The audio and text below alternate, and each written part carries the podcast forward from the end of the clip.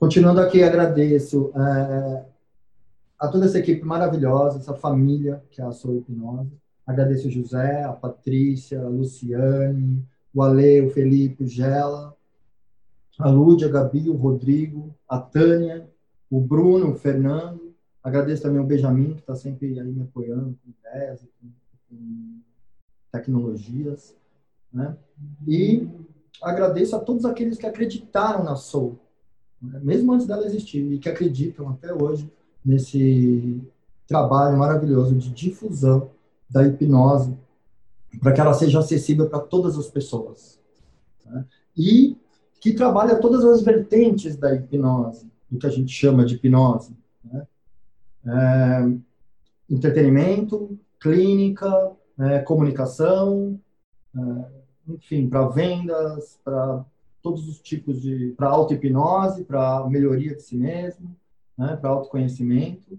Enfim, é, é muito importante né, que a gente apoie projetos como esse, que são livres, que são gratuitos e que têm o intuito de, de transformar né, algo que é hipnose, por exemplo, que é algo muito importante para todos nós, é, em algo que seja mais comum, que as pessoas tenham mais acesso, que elas possam entrar em, em, em contato com esse material, né, que muita gente aqui tem para passar. Então, é isso aí. Eu agradeço a todos os meus mestres né, e mentores intelectuais que me auxiliaram nesse meu processo, nessa minha jornada.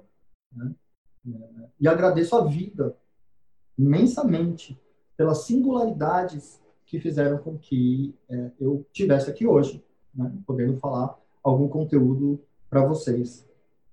Para quem não me conhece, eu sou Vinícius Martinho, trabalho com publicidade há mais de 20 anos, né, estudo hipnose, antropologia, filosofia, enfim, todos os aspectos da mente humana há mais de 20 anos também. Conheci a hipnose através do ilusionismo, desde criança eu sou um apaixonado por mágica, ilusionismo, mentalismo, etc. E me deparei com, na verdade, antes da hipnose, com análises de microexpressões faciais, o trabalho do, do grande Paul Ekman, né, que, que é bem conhecido hoje também mundo em relação à análise de comportamento através das microexpressões faciais. E o trabalho dele me levou à hipnose, me levou a conhecer a hipnose clássica, a hipnose teórica, a hipnose de Clark Hull, de Weizenhofer, e também me levou a conhecer a hipnose mais popular, a hipnose prática, a hipnose que foi divulgada no mundo, a hipnose de Deveon, a hipnose de Milton Erickson. E daí deslanchou, né? Até hoje eu estou aí é, estudando, praticando e adquirindo conhecimentos a respeito do tema. É, nessa minha jornada de estudos e trabalhos em cima da hipnose, eu me deparei com o trabalho de Milton Erickson. E quem foi Milton Erickson? Milton Erickson é, foi um grande médico psiquiatra norte-americano, californiano, e que ele desenvolveu uma série de aspectos né, em relação à psicoterapia e em relação à hipnose também. Lógico, sempre pescando conceitos né, da, da, da, psicologia humanista, conceitos do behaviorismo, né, e, e, e pescando também conceitos da hipnose acadêmica da época. E nos trouxe um, uma série de, de perspectivas né, importantes e conceitos importantes de se trabalhar na hipnose num ambiente clínico. Tá? Lógico que esses conceitos também podem se expandir para a vida, para todos os ambientes de relações, mas é, aqui o foco hoje vai ser no ambiente clínico para é, é, é terapeutas, psicoterapeutas e profissionais né, que lidam com pessoas diretamente. É, ele era um profissional multifacetado, ou seja, tem mais de 100 autores que escrevem sobre o trabalho de Milton Erickson. Tá? E cada autor, é, muitas vezes, eles não se encontram. São aspectos diferentes. Uns falam de observações, outros falam de processos é, de linguagem né, hipnótica, de linguagem indireta, que é uma linguagem que o Milton Erickson trouxe bem forte né, no mundo da psicoterapia. É, outros falam de metáforas. Enfim, cada um vai trabalhar um aspecto do gênio de Milton Erickson. E, e o que eu trago aqui hoje é um pequeno verniz, uma pequena amostra né, de, do trabalho dele, de como a gente pode é, amplificar o nosso, a, a nossa capacidade, as nossas habilidades no processo psicoterapêutico, utilizando alguns conceitos primários da abordagem ericksoniana, que é conhecida como uma abordagem naturalista também. Tá? E Milton Erickson era um mestre da observação. Ele, ele, ele percebia pormenores que a gente, talvez, a pessoa comum que não tivesse essa habilidade, é, precise de muito treino para adquirir. Tá? E ele fazia essas observações em relação ao comportamento humano, principalmente, é, intuitivamente. E ele utilizava essas informações intuitivamente. Tá? Porém, ele foi modelado. O que é modelado? Modelado é quando a gente pega as habilidades de uma pessoa, o que ela faz intuitivamente muito bem, e decodifica de forma a se tornar metodológica. Ou seja, a gente consegue ensinar a estratégia de uma pessoa eficiente, né, intuitivamente, para outras pessoas. Nós decodificamos, nós traduzimos o que aquela pessoa faz. E foi isso que foi feito com o Milton Erickson. Inclusive, né, foi uma das modelagens que deu início à PNL, assim como de Virginia Satir, de Carl Rogers, de Fritz Perls, da Gestalt, enfim. Né, formou a PNL, a primeira geração da PNL, através dessas modelagens, dessas observações. E o que fez com que Milton Erickson tivesse esse know-how de observação a respeito do comportamento humano? É, na verdade, foi uma história de superação que fez isso. Foi é, a história de vida do próprio Milton Erickson. Ele foi acometido por uma poliomielite muito jovem, né? ficou sem andar, sem se mexer por muito tempo. Ele teve que aprender a andar de novo, observando a irmã menor dele andando. Se eu não me engano, ele tinha sete irmãos, tá? irmãs, um irmão, se eu não me engano. Aprendeu a comer novamente de garfo e faca, né? Uh, teve que aprender a falar direito de novo, né?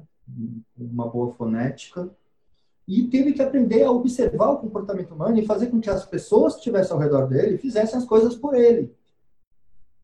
Porque ele tava uma, tinha limitações é, é, que não, que não permitiam que ele tivesse liberdade de fazer as coisas né, no seu dia.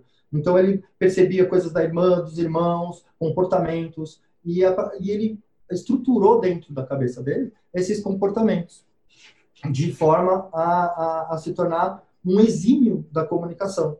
Ah, então ele conseguia conquistar as coisas através de, de sugestões indiretas, por exemplo. Então, essa história de superação, ele viveu grande tempo numa cadeira de rodas, ele sentia dores no corpo todo, né, grande parte da sua vida. Se ele não estava na cadeira de rodas, ele estava com uma muleta grande parte da vida, sentindo dores no corpo. Ele tinha um daltonismo muito raro, inclusive, de, de só enxergar uma tonalidade, que era roxo. Inclusive, ele só ganhava presentes roxos nas suas terapias, né? Tinha um uma estante cheia de presentes roxos. Vestia muito roxo também. Enfim, e era uma pessoa adorável. Era uma pessoa incrível. Era uma pessoa que você queria ficar perto. Né? Por mais, às vezes, é, é, monótono que ele parecia ser, cansativo, ele era uma pessoa encantadora. Ele tinha um poder pessoal. Ele tinha um, um, uma forma alegre de ver as coisas. Ele era alegre, divertido, fazia piadas, e transformava a vida de um monte de gente apenas com conversas, não só no, no processo formal da psicoterapia, mas também com conversas do cotidiano. Então, é, para a gente, essa, essa, esses aspectos de Milton Erickson hoje aqui são suficientes para a gente compreender o que eu venho trazer para vocês, né? que é algo que vocês possam treinar, inclusive, para suas acuidades sensoriais né, estarem refinadas, não apenas aquelas observações básicas que, que a gente já está acostumado a ver no processo psicoterapêutico, mas também observações mais profundas a respeito do comportamento humano. É... Ele mesmo dizia que tinha uma, uma grande vantagem sobre as demais pessoas, por causa de todos esses problemas que ele teve na vida. Então ele via isso como uma grande vantagem. Ele é a própria ressignificação dos problemas dele. Né? E vocês vão ver muito isso no trabalho de Milton Erickson. As metáforas que ele criava para poder tanto ensinar nos seus seminários, que eram malucos, né? é, quanto para é, modificar os padrões de comportamento nos seus processos clínicos, as metáforas eram, na grande maioria, histórias mesmo da vida dele. Ele era um grande contador de histórias. E ele conseguia encontrar é, relações, referências na própria experiência de vida dele que fossem é, congruentes com o que aquela pessoa precisa ouvir, o que aquela pessoa precisava ouvir, que fosse tocar aquela pessoa de alguma forma a modificar o comportamento dela. E ele fazia isso, como eu já disse, intuitivamente, mas tudo que a gente treina, tudo que a gente cria o hábito, que a gente presta atenção, mesmo conscientemente no início, uma hora vai se tornar inconsciente. Então, com a prática de certos tipos de observações sobre o comportamento das pessoas, a gente pode ganhar ferramentas para facilitar o nosso trabalho clínico, o nosso trabalho na psicoterapia.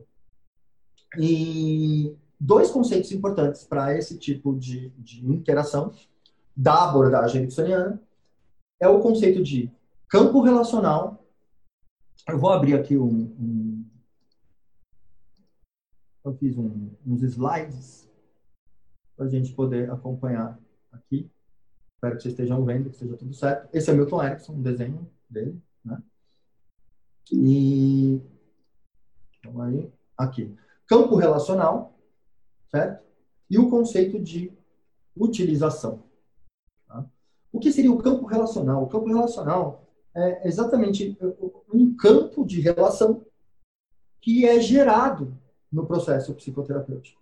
Seria, nesse campo relacional, está envolvido o conceito de rapport, está envolvido o conceito de empatia, está envolvido o conceito de adaptabilidade, principalmente de adaptabilidade. Como eu posso adaptar a minha comunicação, adaptar é, é, o meu estilo, quem eu sou, para aquela pessoa que está na minha frente, porque eu quero ajudar muito ela, porque eu estou curioso em relação ao quanto ela pode aprender, ao quanto ela pode se desenvolver. Então, essa, essa, é, essa relação despretensiosa de curiosidade e de auxílio, é, por si só, já, já forma um campo relacional. Mas existem coisas práticas que podem ser feitas conscientemente, é, futuramente, inconscientemente, para facilitar o campo relacional, sim. Você pode é, observar o ritmo da pessoa e você pode é, é, se adaptar a esse ritmo. Eu sou uma pessoa que falo rápido, eu falo bastante e falo rápido. Então, é, quando eu vejo uma pessoa que eu estou ajudando, que eu quero criar um campo relacional, que eu quero gerar uma congruência na comunicação, para que seja mais fácil aquilo que eu tenha que fazer é, para auxiliar ela no seu próprio processo de transformação, eu vou ali e, e, e simplesmente entro no ritmo dela. Falo mais devagar, falo mais calmo se eu percebo que ela é muito calma, eu não vou ser super veloz. Gente, eu não estou aqui falando para a gente ser o que a gente não é. É óbvio que a gente vai continuar sendo que a gente é, a gente vai continuar tendo o nosso ritmo. Mas como psicoterapeutas, como é, hipnoterapeutas, nós podemos, claro, numa abordagem ericksoniana, nos adaptar àquela pessoa para facilitar o processo de assimilação das informações que nós vamos utilizar no processo terapêutico por ela pela pessoa. Tá? Então, o campo relacional seria isso, seria formar esse ritmo, tá? seria se adaptar a partir do que a pessoa está te trazendo. Ela está te trazendo informações e é disso que eu vou falar hoje. Eu vou te falar, eu vou falar para vocês sobre informações que a gente pode utilizar no processo. E o campo relacional é um conceito primordial para que ocorra realmente essa troca entre informações recebidas e modos de se utilizar essas informações para dar de presente em troca para o cliente ou para o paciente, como você preferir chamar. E o outro conceito, além do campo nacional, é o conceito de utilização. Nós não estamos aqui, pelo menos eu hoje não estou aqui, para trazer verdades absolutas. Eu não estou aqui para trazer é, é, observações averiguadas é, milhões de vezes, estatisticamente. Tá? Eu estou simplesmente trazendo aqui conceitos que a gente pode utilizar no nosso processo. Nós vamos utilizar as informações que aquela pessoa está trazendo para nós. E a utilização é o cerne, ou é um dos cernes da, da abordagem ericksoniana. A gente é, é, vai ser como uma folha em branco, tá? Uma folha em branco que vai sendo preenchida conforme a pessoa vai te trazendo informações, tanto verbais quanto não verbais, eu já vou falar sobre isso. E com essa folha em branco sendo preenchida junto com a pessoa, a gente vai utilizar aquilo que está escrito na folha. Né? Então, é, uma metáfora boa para isso é a gente ser como a água né? porque a água ela, ela, se, ela se molda aquele objeto, ao copo, por exemplo, para ser utilizado para a pessoa beber. Né? A água ela se molda ao relevo, como em forma de rio, ela está se moldando ao relevo e ao mesmo tempo o relevo o relevo está se transformando a, a partir da água, né? É, com, com, como um movimento de simbiose né, como uma troca, uma troca justa. Tá? Isso tem muita relação com o campo relacional e muita relação com a utilização. Outro aspecto importante da água é que ela, ela desvia, ela encontra caminho de menor resistência. Então, se tem uma pedra no meio do caminho, a água vai passar pela pedra e vai encontrar o caminho de menor resistência. E isso também faz parte da abordagem naturalista a gente procurar o caminho de menor resistência. E se há resistência, a gente utilizar a resistência a favor do próprio processo psicoterapêutico da pessoa. Tá? Então, a utilização é um conceito fundamental. E esses dois conceitos de campo relacional, que entra rapport, entra empatia, entra congruência na comunicação, adaptabilidade, ritmo e etc., e o processo de utilização, né, que é pegar tudo aquilo que está acontecendo e utilizando em prol do processo, esses dois conceitos eles vão entrar numa terminologia que nessa abordagem é conhecida como passing e leading. Seguir para conduzir. Então nós vamos seguir, seguir, seguir, se adaptar, perceber para poder transformar, para poder modificar o set habitual da pessoa, para poder levar a pessoa de um estado indesejado para um estado desejado. E isso é, pode ser feito através de uma variedade de informações que a gente vai receber né?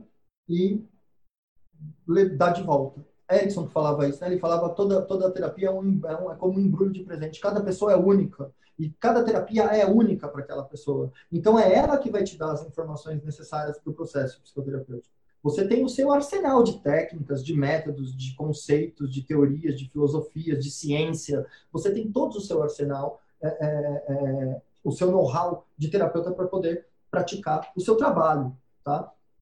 Mas, independente de tudo isso, independente de tudo que você sabe, aquela pessoa é única. Ela tem um monte de coisa para te ensinar. Então, o que, o que nós vamos falar aqui hoje é a respeito de curiosidade é a respeito do quanto a gente pode ser curioso. E isso funciona em todas as profissões, não só na profissão de, de, de, psicólogo, de psiquiatra e, e, e hipnoterapeuta. O médico ele precisa ser curioso em relação aos órgãos. O médico ele precisa ver a veia daquela pessoa que está ali como se fosse a primeira vez que ele visse aquela veia. Ele sabe tudo sobre aquela veia. Mas aquela daquele homem é a única. Ela é específica. E ela pode mostrar uma coisa nova para aquele profissional. Então, hum, tanto na hipnose quanto na, na, na, na psicoterapia, a curiosidade é o lastro. Né? É, é, o, é o ao meu ver, é a coisa mais importante que a gente pode ter. Olhar os, o mundo como uma criança vê. Olhar todas as coisas que você já viu milhões de vezes, como se fosse a primeira vez que você estivesse vendo. Essa curiosidade vai te trazer é, é, é, muitas informações a respeito é, do que você deve fazer, a respeito de qual é o próximo passo. E muito terapeuta vem me procurar é, perguntando isso, mas o que, que eu faço depois? Se cada pessoa é única, o que, que eu tenho que fazer? Bom, observa, colhe informações. Uma hora aquelas coisas vão, vão se encaixar no quebra-cabeça e você vai, vai saber qual o próximo passo. É claro, se você já fez isso um monte de vezes, se você já faz isso intuitivamente, se você já colhe essas informações por natureza e já devolve essas informações para a pessoa, é claro que é, vai ser mais fácil para você continuar fazendo isso. Mas para aquela pessoa que ainda não faz nada disso, apenas estudou psicologia, está ali é, é, diante daquela pessoa e vai fazer uma técnica que ela estudou, vai usar um método que ela estudou. Na hipnose isso ocorre muito, né? na hipnoterapia. Utiliza-se métodos que você estudou no curso de hipnose, de hipnoterapia. Mas é, é, você pode fazer muito mais do que as técnicas que você aprendeu. Você pode utilizar as técnicas que você aprendeu, principalmente da, da, da, da psicoterapia. Né, num processo de mudança, mas você pode sacar novas coisas, você pode ter novas ideias, você pode ser criativo, e aí que entra a observação. Você pode ser criativo. Uma pedra, ela é mais bonita quando a gente lapida toda ela, né? Em, em falar em pedra, é, é, voltando um pouco em Milton Erickson, é, eu pensei agora como um estilingue, aquelas pedras de estilingue, é, não é qualquer pedra que tem uma direção boa, que, que tem a aerodinâmica perfeita, que vai exatamente no alvo é, são aquelas pedras mais lapidadas, são aquelas pedras que já sofreram bastante é, é, coisas com o tempo. Né? E agora ela está boa, ela está perfeita para acertar o alvo. Eu não sei se eu fui muito claro nessa metáfora, mas é, às vezes a gente tem que passar por maus bocados também na terapia para poder né, aprender. Às vezes a gente precisa cair para aprender a andar. A gente precisa é, passar por obstáculos para aprender a ser melhor, para aprender a observar melhor, que foi o caso de Newton Erickson, que passou por vários obstáculos para observar melhor. Então, é, campo relacional, utilização, vou entrar na terminologia passing e leading, seguir para conduzir, ser como a água, que segue o fluxo para poder conduzir o relevo. Tá? É...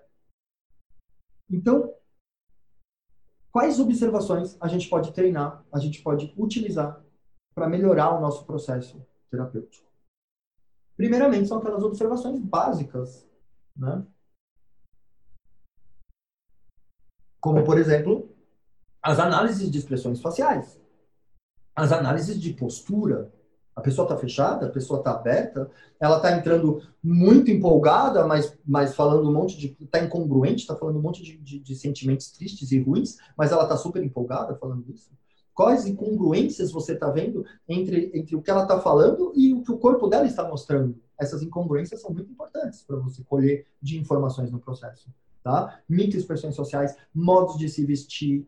Como ela está se vestindo? Ela está bem arrumada, ela está meio, meio que pôs a roupa com pressa. Em, em, todas as sessões você observa isso, tá? Ela fez a barba, não fez. Ela diz que é casada, mas está sem aliança. Você está vendo a marquinha da aliança no dedo dela? Então, tipo, tudo isso são informações que podem ser relevantes ou não. Porém, você vai colhendo essas informações que certamente você vai saber como utilizar grande parte delas. E por que observar também é bom? Porque com a observação, você pode calibrar. O que é esse conceito de calibragem? É você ver algo e depois de um tempo você ver de novo e ver o que, mudou ali. Então, se a pessoa ela está garrancho, né? não fez a barba, está toda descuidada, enfim, tudo bem, a pessoa pode ser assim, mas você viu ela assim, calibrou. Na segunda vez ela está um pouco melhor, na terceira vez está se vestindo bem, na quarta fez a barba, ela está se gostando mais, está com mais autoestima elevada. Enfim, você está vendo a modificação dela. E só a observação inicial é que vai te trazer a referência para que você saiba é, o que, que mudou ali e como mudou ali. Mesmo que a pessoa fale, ah, não está dando certo essa terapia. Mas, meu, você está vendo que ela está muito melhor. Tá? Você está vendo que ela está gostando mais de si. Então, essa calibragem é extremamente importante e por isso que observar todos os detalhes possíveis pode ser importante. É, Lembrando mais uma vez que nós vamos observar para treinar isso, para que isso seja intuitivo nosso, para que isso feito várias vezes passe a ser parte da nossa da nossa pessoa como psicoterapeuta. Se nós somos profissionais dessa área, é, é, eu acho que a gente tem que ser muito bom nisso. É que nem um médico, é, é, o médico, ele é profissional, ele tem que ser muito bom, o cirurgião ele tem que saber tudo sobre o corpo humano, sobre o funcionamento do corpo humano, sobre aquele órgão que ele vai operar. Cada detalhinho ali pode ser um erro, um erro fatal no caso do cirurgião, né? A mesma coisa acontece com a hipnoterapia, a mesma coisa tem que acontecer com a psicoterapia. Nós temos que ter é, é, é treinamento, nós temos que ter muita prática para que isso se torne intuitivo, tá? E o que eu vou falar aqui é uma coisa bem simples, né? são observações bem simples, além dessas primeiras observações que eu já falei, mas são observações mais psicológicas. São observações psicossociais e intrapsíquicas, né? que são muito úteis, tanto no processo de, de, no caso da hipnose, de indução, por exemplo, que podem te guiar numa indução naturalista, quanto no processo de gerar rapport, empatia, quanto no processo de, da terapia em si, da desensibilização daquele problema, né? do reframe, daquele, da, da, do, da ressignificação que você possa fazer ali, né? e principalmente no estímulo de mudanças de comportamento, no estímulo de mudanças comportamentais. Porque é esse que é o, é o tripé vai, da, da, da, da psicoterapia, né? É, é, levar de algo, de um estado indesejado para um estado desejado, onde a pessoa tenha mais, é, utilize melhor os seus próprios recursos, onde ela aprenda a utilizar melhor os seus próprios recursos. E antes de eu começar aqui agora a falar já dessas observações, eu vou falar antes um conceito que é também de extrema importância, junto com a utilização, o campo relacional, é o conceito de aprendizagem. O processo psicoterapêutico é um processo de educação. A pessoa está aprendendo algo. Você tem que estimular o aprendizado, o aprendizado. Porque é a pessoa que se muda, é a pessoa que se transforma, é a pessoa que utiliza os seus recursos, as suas capacidades, as suas habilidades, é a pessoa que tem as suas próprias experiências, né? Que através da heurística, da, através das referências que ela tem, vai auxiliar ela no processo de mudança. Então, você deve é, é, ter em mente que você tem que fazer de tudo ao seu alcance para ensinar a pessoa a, a, a conquistar, é, a reconhecer, a lembrar, talvez daquilo que ela tenha esquecido de se lembrar. Então, o, o, o, esse processo de aprendizagem é algo que a gente sempre tem que ter em mente. Milton Erickson era muito bom nisso, inclusive as induções naturalistas do final da vida de Erickson eram baseadas em aprendizagem. Né? Ele narrava é, é, coisas que a gente aprendeu. Por exemplo, andar de bicicleta. Por exemplo, andar, falar, ler, escrever. E, e só da gente lembrar que a gente aprendeu essas coisas sozinhos e que isso a gente não esquece nunca mais. Eu tô sem andar de bicicleta faz, sei lá, 15 anos. Eu, eu tenho certeza que se eu pegar uma bicicleta agora, eu saio andando. Até porque a memória motora é, é uma das memórias mais fortes que tem. Né? É uma das memórias mais sólidas que a gente tem. Então, é, você transferir a metáfora do aprendizado de qualquer época da pessoa, aprendizados que são comuns para todas as pessoas, transferir esse aprendizado para o presente da pessoa, tipo ali, agora você, você vai aprender da mesma forma que você aprendeu quando você aprendeu a andar. Né? E você caiu bastante para aprender a andar, inclusive. Né? É, muito, é muito importante. Então, aprendizado. Tá? É... E só mais um detalhe que é importante salientar aqui. É, eu não sou dono da verdade, aqui nós vamos trabalhar com verdades absolutas, nós estamos trabalhando com utilização, nós estamos trabalhando com um modelo.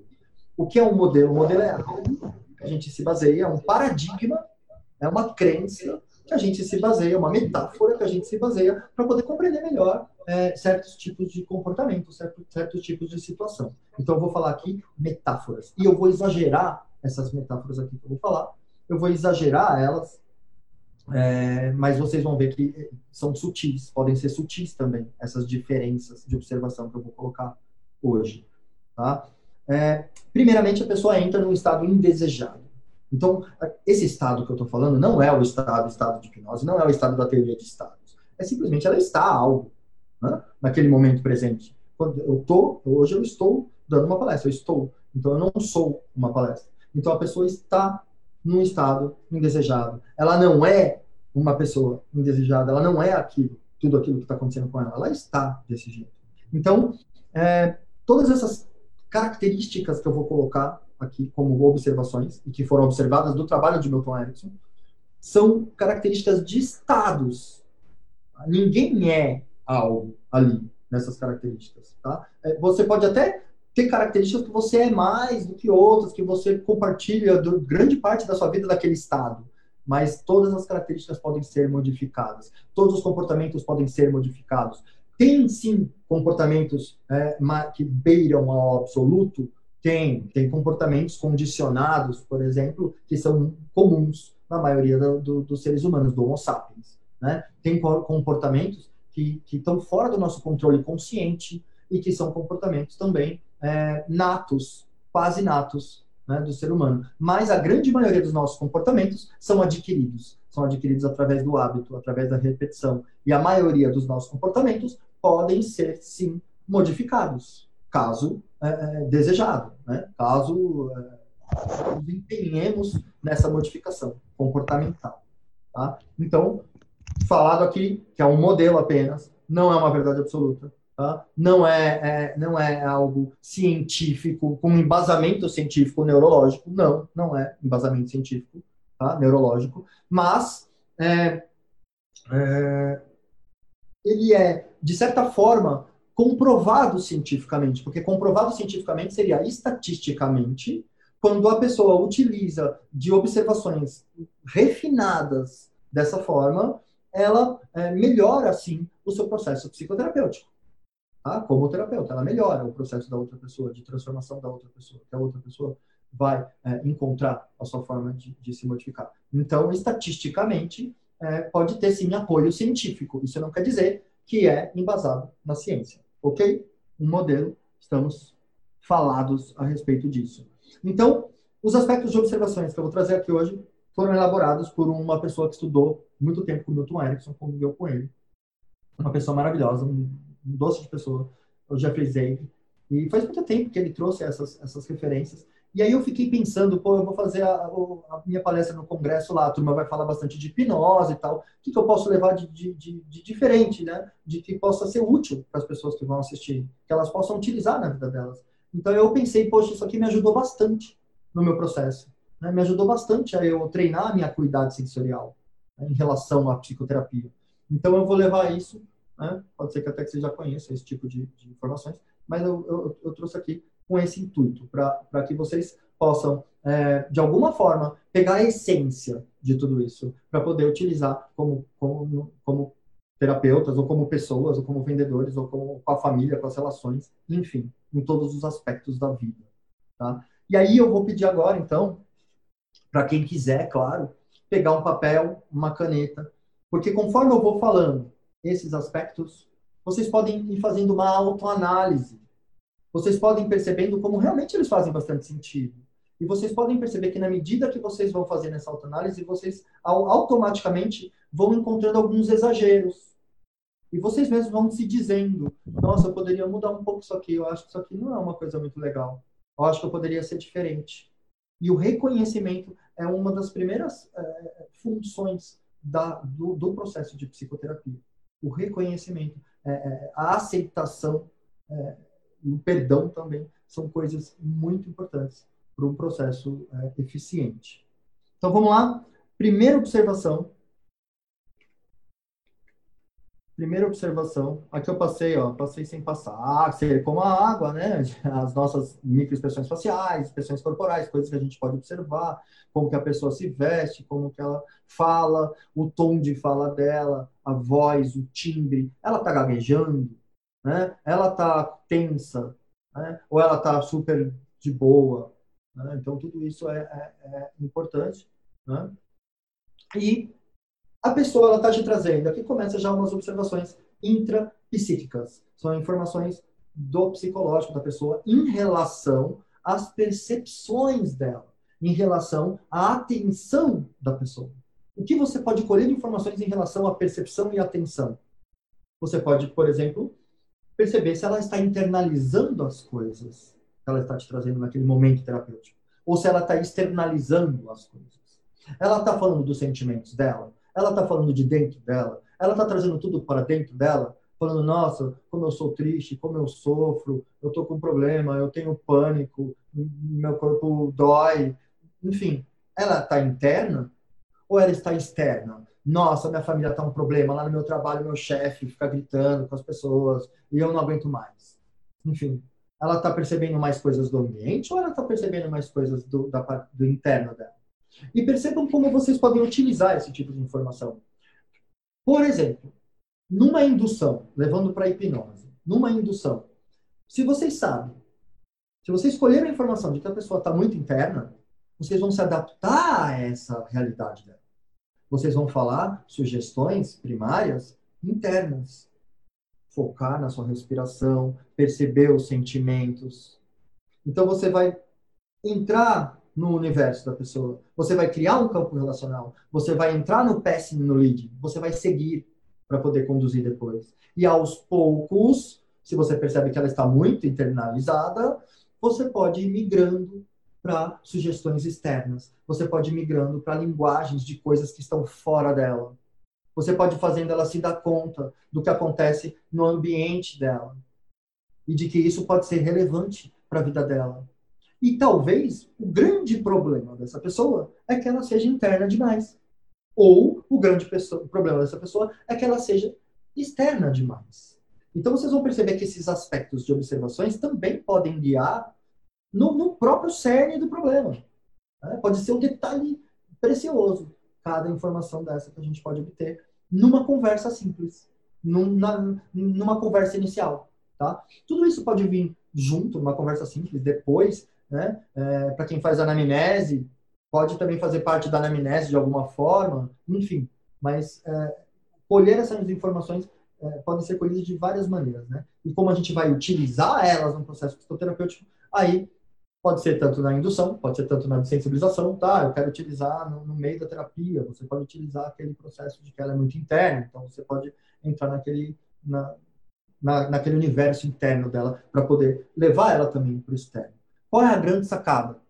A grande sacada é a gente manter o equilíbrio entre essas nossas relações, né? tanto internas quanto externas, por exemplo, é manter o equilíbrio. Se a pessoa está muito interna, se a gente poder ensinar ela, lembrando do aprendizado, psicoaprendizado, se a gente puder ensinar ela a ser um pouco mais externa, isso pode ajudar muito no processo dela. Tá? Então, interno e externo. E você?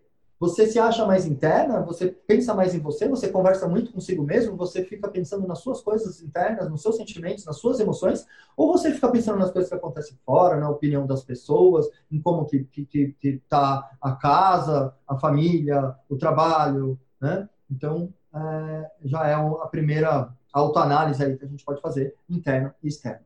O segundo aspecto de observação é um que é famosíssimo, conhecido aí por todos, da PNL e tal, que é o sistema preferido, o sistema representacional preferido.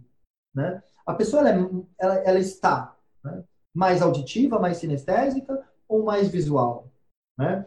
Ela, ela é exageradamente é, está apontado para um canal, ela está exageradamente sinestésica, porque às vezes a pessoa em depressão, por exemplo, ela pode estar exageradamente sinestésica. Ela pode só estar sentindo peso, fardo. Você vai sacar isso como? Você vai sacar nos predicados que a pessoa fala. Você vai sacar na forma em que a pessoa é, é, processa é, as frases dela, o discurso dela, e até em certas comunicações analógicas, comunicações não verbais que ela está te mostrando, que podem também indicar um pouco os sistemas representacionais preferidos. Você pode fazer perguntas para a pessoa também, para colher essas informações. Gente, a gente não, não é para ficar só observando, a gente pode perguntar, fazer perguntas abertas, principalmente, né? que são aquelas perguntas que não tem resposta como sim e não, né? são aquelas perguntas que abrem uma grande gama de respostas. Né? O que, que foi mais legal no verão passado? O que você mais gostou de fazer na última viagem? E a pessoa vai começar a contar. Conforme ela for contando, você vai perceber se ela presta mais atenção em coisas visuais, se ela presta mais atenção no que as pessoas disseram para ela, se ela presta mais atenção em, em coisas, em sentimentos, em sensações. Tá? Lógico, nós somos tudo, nós temos todos esses canais. Né? Mas algum canal é mais apurado que o outro. Tá? E o equilíbrio também desses canais são importantes. E como a gente pode utilizar, lembrando da utilização do campo relacional, do passing lead, como a gente pode utilizar essas informações no nosso processo psicoterapêutico? Nós podemos nos adaptar àquele canal sensorial. Nós, como terapeutas, podemos fazer isso. Né? Não, mas eu não vou ser eu mesmo, eu sou extremamente auditivo. Como que eu vou começar a falar de coisas visuais com a pessoa só porque para me adaptar a ela? Porque dessa forma você vai gerar um, uma comunicação mais congruente. E de primeira, a pessoa vai aceitar melhor aquilo que você está falando. Vai entrar melhor nela, porque ela processa mais aquilo visualmente, ou auditivamente, ou sinestesicamente.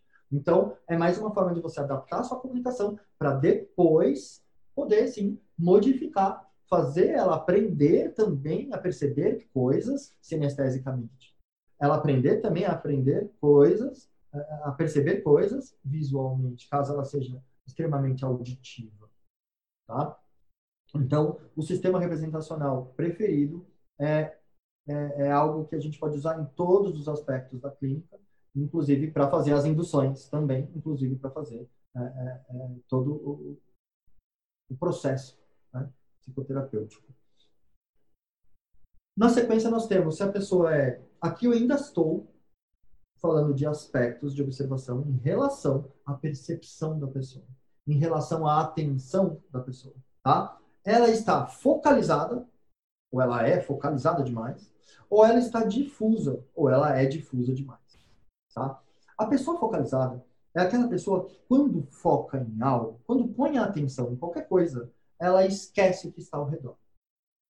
Tá? Ela está focalizada, ela está focada. É aquela pessoa que está fazendo trabalho no computador e não escuta nem o som da TV, nem some tudo, som, pessoas falando, coisa caindo, os estímulos parecem que somem, tá? Ela está muito focalizada. Quando uma pessoa é focalizada, por exemplo, eu estou conversando com alguém, eu sou focalizado. Eu estou conversando com alguém, blá, blá, blá, blá, blá, blá, Aí vem outra pessoa e me pede a chave do carro. Ah, me dá a chave do carro. Eu, como um focalizado, eu não vou prestar atenção no que ela falou, porque eu estou dando toda a atenção para aquela pessoa que está na minha, na, na minha frente. Eu vou pegar a carteira, por exemplo, e dar para a pessoa. Ou o isqueiro, sei lá, qualquer coisa. Eu vou pegar e dar para aquela pessoa. E continuar conversando, como se nada tivesse acontecido. Ou seja, o focalizado ele presta atenção em uma coisa só. Já o difuso, ou a pessoa que está mais difusa, lembrando que só pode ser estados, né? a pessoa que está mais difusa, ela presta atenção em várias coisas ao mesmo tempo. É aquela pessoa que está lá, aquele moleque que está jogando videogame, escutando a TV ao mesmo tempo, e de vez em quando ele dá uma lida na, na, na matéria da prova de amanhã. E tudo aquilo está funcionando nele. Eu não estou falando que ele é multitarefa. Tá? O conceito de multitarefa é, é um pouco diferente. Eu estou falando um conceito de difusão de atenção, difusão de percepção. Ou seja, tem a habilidade de perceber mais estímulos ao mesmo tempo, estímulos diferentes, auditivos, sinestésicos, é, é, visuais diferentes. Tá? Já o focalizado observa estímulos fixos. Tá? São pessoas que observam estímulos mais fixos. Para a terapia, a pessoa está extremamente focada, ela está muito focalizada, ela está prestando atenção só naquele problema dela, ou só na, na, naquilo que ela está te falando, tá? Você pode levar o foco dela, entrar junto no foco dela, para aos poucos, sutilmente, ir migrando a percepção dela para outras coisas, migrando a percepção dela para outras atenções, mostrando para ela outras perspectivas, mostrando para ela não, fazendo com que ela é, é compreenda outras perspectivas tá? Porque você pode mostrar isso indiretamente, você não precisa mostrar nada disso diretamente. Então, você aí que está anotando, se é que tem alguém anotando, acredito que possa ter, para fazer sua autoanálise, você se acha mais focalizado, você faz parte desse exemplo que eu dei, por exemplo, da, quando está conversando com alguém, a pessoa pede um negócio, você dá outro, você nem está prestando atenção, ou você é uma pessoa mais difusa, que cozinha, fala no celular e escuta o podcast no outro celular ao mesmo tempo. Enfim, Tá? Então, essa é uma observação muito importante, ao meu ver, no processo psicoterapêutico. Próxima observação é a pessoa, ela está ampliando as coisas. Gente, eu estou falando aqui de percepção e atenção. Acabou. Tá? Agora eu vou começar a entrar aqui no, no, na, na relação com processamento de informação. Então, nós vamos falar aqui sobre como a pessoa está processando a informação dentro dela. O ampliador, ele processa a informação ampliada, exagerada. Eu não estou dizendo que ele é exagerado. Eu estou falando que ele amplia as informações que vêm para ele exageradamente. Então, o ampliador ele pode ser tanto do positivo, amplia as boas coisas, né, as boas uh, informações, ou ele pode ser do negativo, amplia as más informações. Então ele pode ser aquela pessoa que amplia tudo, que exagera tudo para o bom dentro dele. Isso não quer dizer que ele vai expor isso, tá? E, ou ele pode ser aquela pessoa que amplia negativamente, aquela pessoa que só reclama para si mesmo, que faz uma tempestade em coisas que às vezes são simples. Então ele está ampliando negativamente. E o ampliador, ele acaba tendo emoções mais intensas em relação às coisas que acontecem na vida.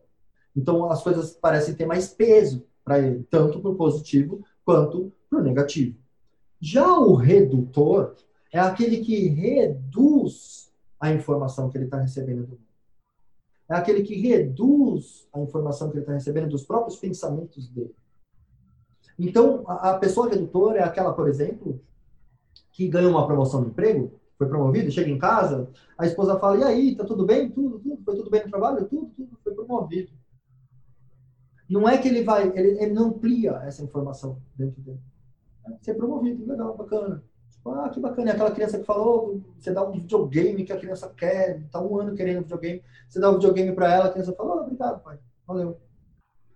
Tá, então, tipo, é, o redutor, ele dá para perceber bem que ele reduz mesmo a informação. Todas as informações ele, ele reduz bastante, tá? O ampliador é mais difícil perceber, porque às vezes ele não expõe.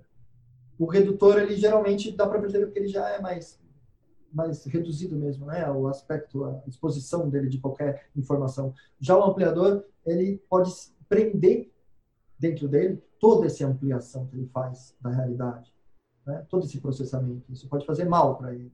Então, lembrando aqui que todas essas características podem também fazer parte do problema é, é, é trazido para a clínica. Tá? A pessoa pode ser ampliadora demais, esse é o problema dela, porque ela fica exagerando tudo que acontece ou ela pode ser redutora demais. Esse é o problema dela, porque ela não vive as boas emoções que ela tem que viver.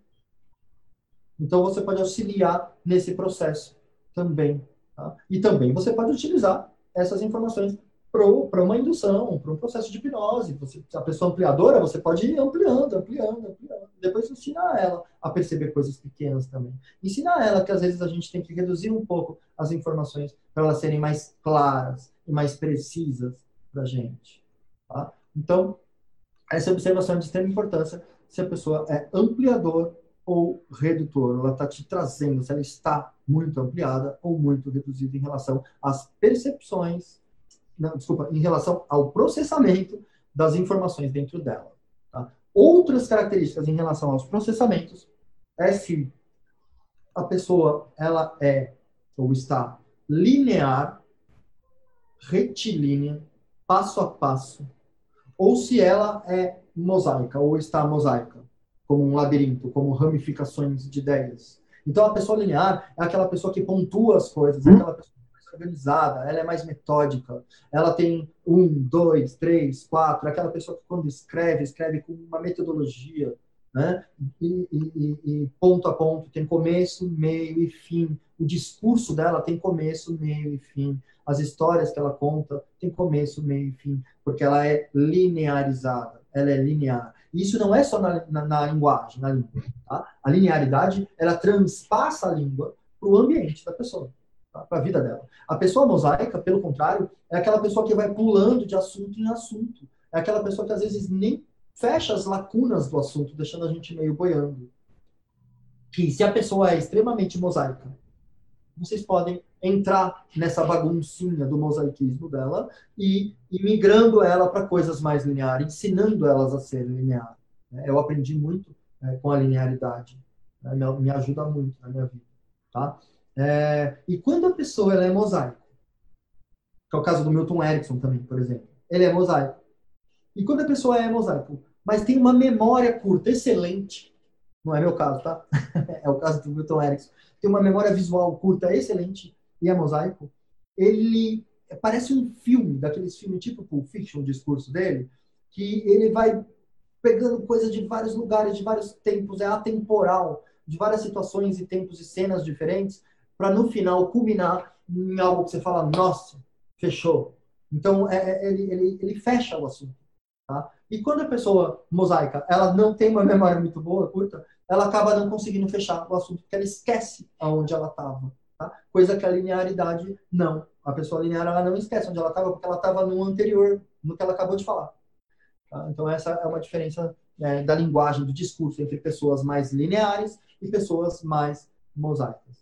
Tá? Então, você pode utilizar também isso no processo é, terapêutico. Às vezes, esse é o problema da pessoa também. Às vezes, é, é, é, é o grande problema, a reclamação dela, se você for ver, é porque ela é linear demais. Ou porque ela é muito bagunçada dentro dela, muito mosaica. E isso também, todas essas características, só um parênteses aqui, podem dar problemas de relacionamento. Tá? Caso uma pessoa da relação seja muito uma coisa, a outra pessoa é muito outra coisa. Então, dá choques de relação, choque de relacionamento. Não acontece o campo relacional, não acontece a congruência na comunicação. E é por isso que eu estou trazendo isso aqui é, é, num congresso de hipnoterapia, de hipnose, no, no geral, de psicoterapia no geral, para que seja uma ferramenta a mais, para que você consiga esse, essa congruência, esse campo relacional. Tá? A próxima característica aqui. Eu falei de características básicas, expressões corporais, expressões faciais, coisas que você pode observar, coisas que podem ter mudado depois para você perceber a verificação se deu certo ou não o processo, enfim. Falei aqui de observações intrapsíquicas, né, interno, externo, focado, difuso, sistema representacional preferido. Falei aqui de processamento de informação, né? se é ampliador, se é redutor, se é ampliador do positivo, negativo, se é redutor, né? Se ele é linear e mosaico.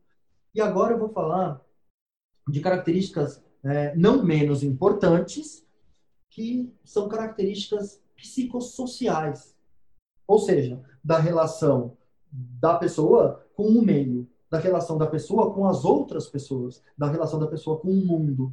Tá? Então, são, são, são características psicossociais que podem ser muito importantes para guiar o nosso processo psicoterapêutico e para guiar o nosso processo de adaptabilidade da comunicação numa abordagem naturalista.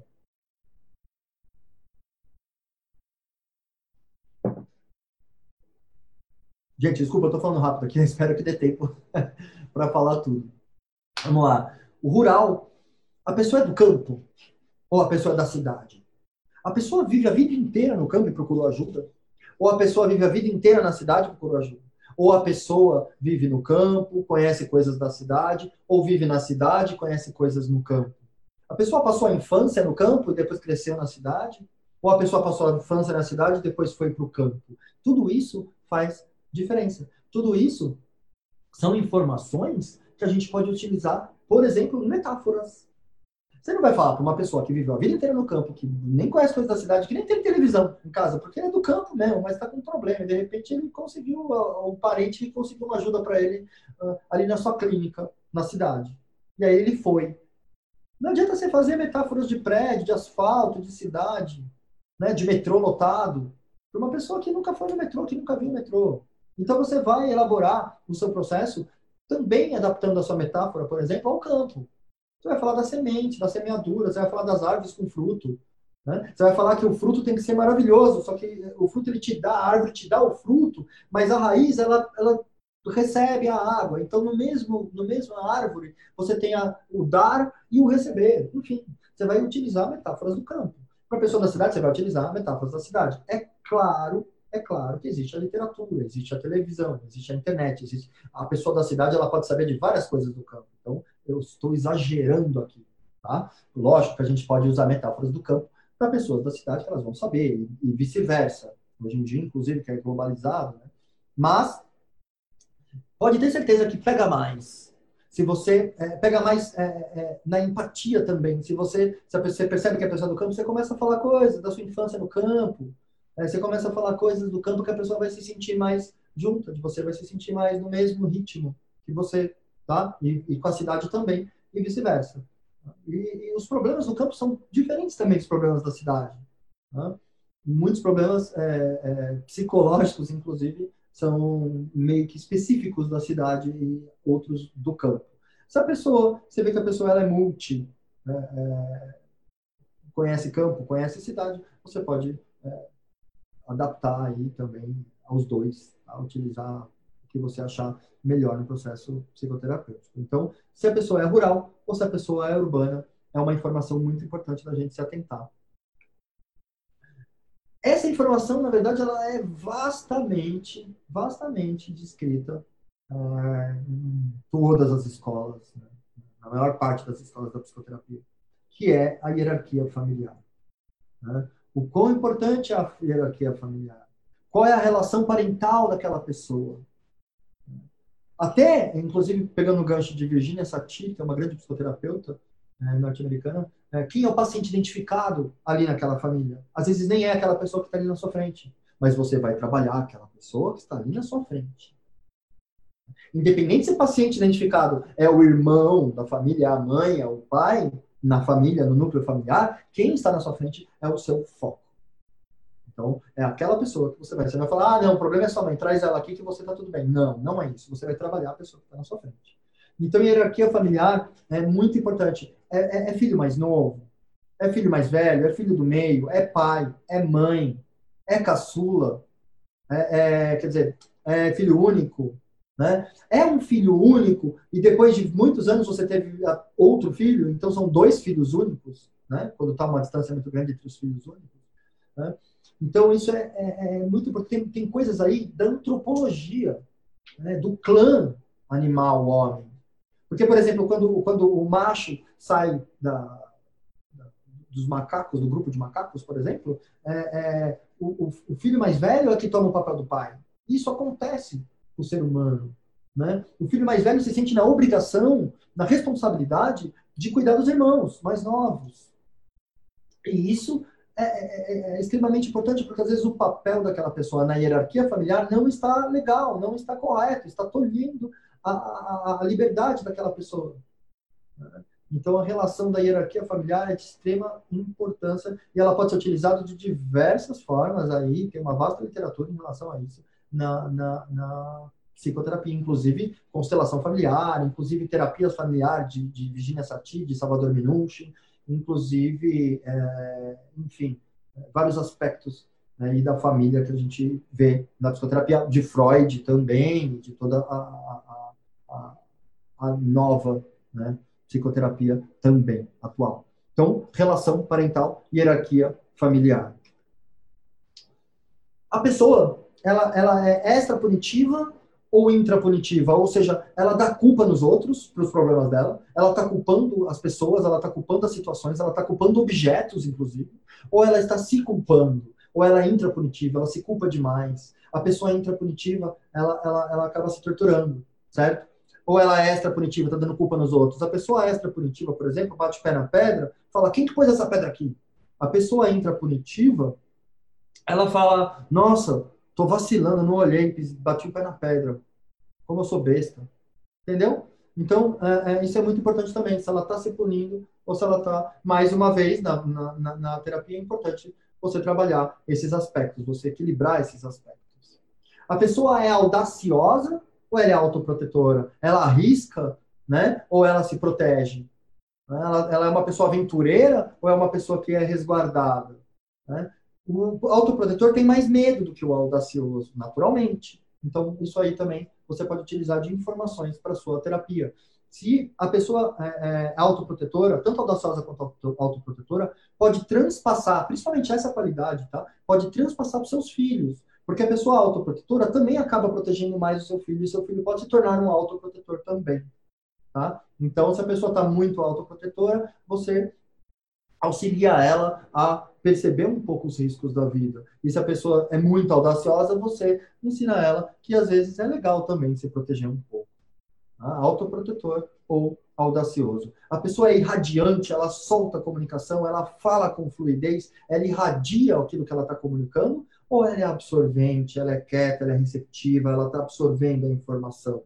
Tá? Isso é muito importante também. Se a pessoa é extremamente radiante, ela pode até causar é, uma espécie de resistência no processo de hipnose, por exemplo. Se a pessoa é absorvente, é mais fácil o processo de hipnose, porque ela está absorvendo tá, a situação. Então, quando a pessoa é muito absorvente, você pode tanto ir contra ela quanto a favor dela, tá? para poder migrar para o outro lado, para poder ensinar sutilmente as outras perspectivas dessa observação irradiante ou absorvente. A pessoa ela está em estresse, ela está agitada, ela é muito movimentada, é diferente de radiante, tá? E radiante é como ela está comunicando as coisas. E em estresse é como ela está é, com o corpo dela em relação às atividades da vida. Ela está muito ativi atividade, ela está muito é, baforada. Né? Olha a imagem aí, comendo negócio, trabalhando. Tipo, o mundo moderno também deixa as pessoas mais em estresse, né? Ou ela é calma, tranquila, em homeostase, né? ela é, é equilibrada. Né? Então, isso faz toda a diferença também. Às vezes, a pessoa equilibrada precisa de um pouco de movimento a mais. Às vezes, a pessoa estresse está precisando de baixar um pouco esse estresse e aprender coisas mais calmas. Tá? E, por fim, aqui, nessas características, a pessoa ela é dominante, você está percebendo dominância nela, ou ela é submissa? Isso em todos os aspectos. Eu não estou falando no aspecto de casal, de relacionamento, não. É, a mulher é submissa ao, cara, o cara é submissa à mulher. Não, não, nada disso.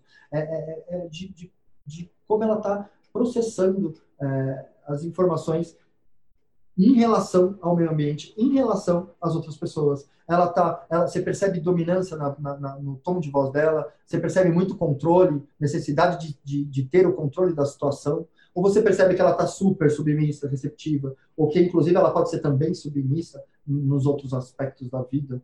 Tá? E dessa forma, a pessoa dominante ela vai ter mais resistência. Ela tem mais resistência. Você pode, numa indução naturalista, por exemplo, dar o controle para ela. Eu não sei como você vai entrar nesse processo. Eu não sei se você vai fechar os olhos, se você vai ficar com os olhos abertos. Né? Mas você sabe como modificar o que está acontecendo com você dentro de você.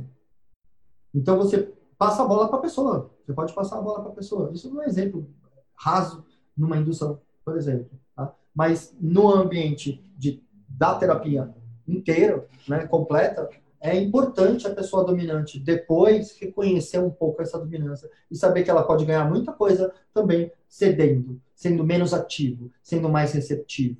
E aqui a gente vai entrar também na questão atividade e receptividade. E vocês podem perceber que todas essas características de observações, elas se entrelaçam. Tá? Elas fazem parte.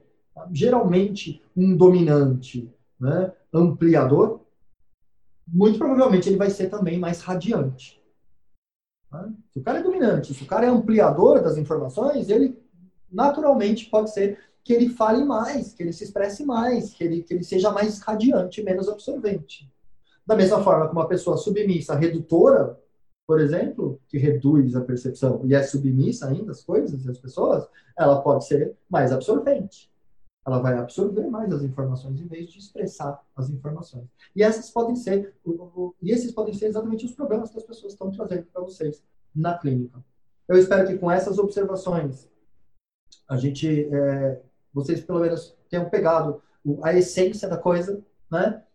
Prestem atenção a partir de agora uh, em coisas desse tipo. Quem fez aí a autoanálise, percebeu se é mais dominante, mais submisso, mais ampliador, mais redutor, se, se o canal preferencial é mais auditivo, se é mais externo, interno, enfim, é, já, já começa a estudar a si mesmo, já começa a desenvolver a si mesmo, já começa a encontrar meios de como é, eu posso também conhecer o outro lado. Né? Se eu sou muito focado, como que eu posso conhecer a difusão?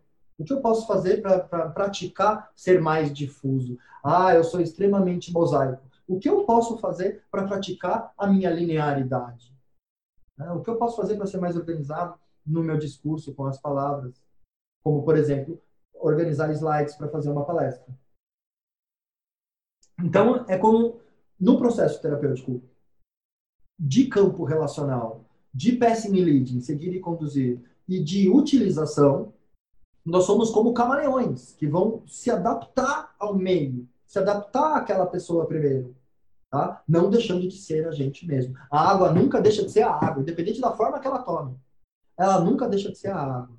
Tá? A diferença do camaleão para o psicoterapeuta é que o camaleão ele se protege, ele se camufla para se esconder, ele se, ele se camufla para se proteger, para fugir. E no caso da psicoterapia, não. Você está se moldando, se adaptando para poder auxiliar no processo de assimilação das informações da psicoterapia em si pela outra pessoa. Você está se adaptando para ajudar a outra pessoa a te compreender melhor, a compreender melhor o aprendizado psicoterapêutico. Porque o que importa é ensinar, o que importa é acolher, o que importa é dar o melhor de si para que a pessoa aprenda coisas novas. E você vai dar o melhor de si curioso, com uma curiosidade de olhar de criança, de ver o mundo com, olhos novos, como se fosse a primeira vez, de ver aquela pessoa ali na sua frente como se fosse pessoa única. Em 7 bilhões de pessoas que eu acho que tem no mundo hoje, é, é, aquela pessoa é única, ela tem detalhes únicos, ela tem nuances que só ela tem, e esses detalhes você pode utilizar ao favor dela mesma. E você pode mostrar para ela isso, que ela é única. Você pode mostrar para ela que ela é especial, porque ela, é, ela tem qualidades que só ela tem. E você pode mostrar para ela os recursos que ela tem. E você pode aprender, ensinar para ela que ela pode aprender coisas novas, que ela pode ser diferente, que ela pode se modificar, que ela pode se transformar utilizando as suas próprias capacidades, utilizando as suas próprias é, experiências, utilizando os seus próprios recursos.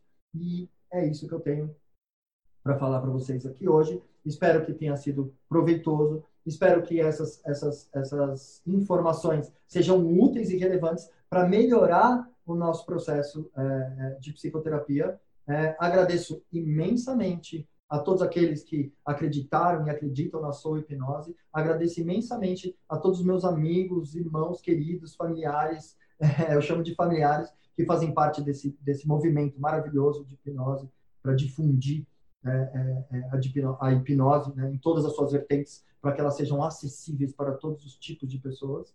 E agradeço mais uma vez, como sempre, a vida por permitir que eu esteja aqui hoje, né? pelos, pelos acontecimentos, pelas circunstâncias, pelos encontros que ela me proporcionou e para eu estar é, presente aqui hoje podendo falar um pouquinho, um detalhe, um, um sopro é, daquilo que eu aprendi na vida para outras pessoas e que, que isso seja útil, que isso seja é, é, é, bom e que isso seja uma forma das pessoas melhorarem cada dia mais, tanto nas suas relações da vida quanto nas suas relações profissionais. É isso aí. Espero que vocês tenham um bom dia, que vocês continuem curtindo o congresso, continuem curtindo até o fim o hipnose, que vai ser maravilhoso no final, e que tudo isso vai estar gravado, tanto no Facebook, quanto depois a gente vai ter gravações, edições, etc., no YouTube. Então, um grande abraço. Até mais. Tchau, tchau.